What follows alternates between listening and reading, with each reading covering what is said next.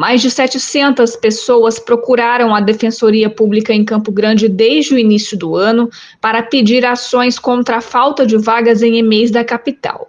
É que as famílias vêm encontrando dificuldade em conseguir matricular os filhos nas escolas municipais de educação infantil. Segundo a Defensoria, dos 700 atendimentos feitos em multirão desde janeiro deste ano, quase 70% foram ajuizados, totalizando 460 casos.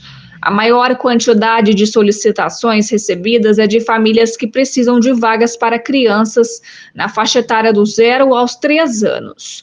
Outra demanda, ainda conforme a Defensoria, são os casos em que a criança está matriculada longe de casa e precisa de transferência para uma EMEI mais próxima.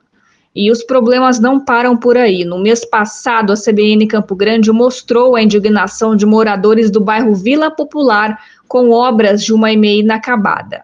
Na época, o repórter Gerson Vassuf conversou com o presidente do bairro, João Ramon, que relatou a angústia enfrentada pela população há mais de uma década. Como eu venho sempre falando ao longo de todos esses 12 anos, começa, para, começa, para. Eu até apelidei essa obra de Expresso Tartaruga.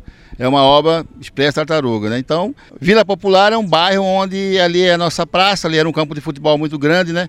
Sendo que aqui na Popular tem a nossa creche, que tem um espaço muito amplo, e eles acabaram com a nossa praça, nosso campo de futebol, podendo aumentar a, a outra creche ali, podia ter aumentado o tamanho dela, né? Mas fizeram ali e não concluíram essa obra até hoje, né?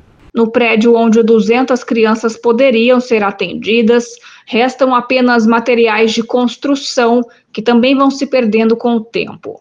Perdem ainda mais as crianças, que deveriam ser as primeiras a terem seus direitos garantidos, como prevê o Estatuto da Criança e do Adolescente, sobretudo em relação ao direito à educação.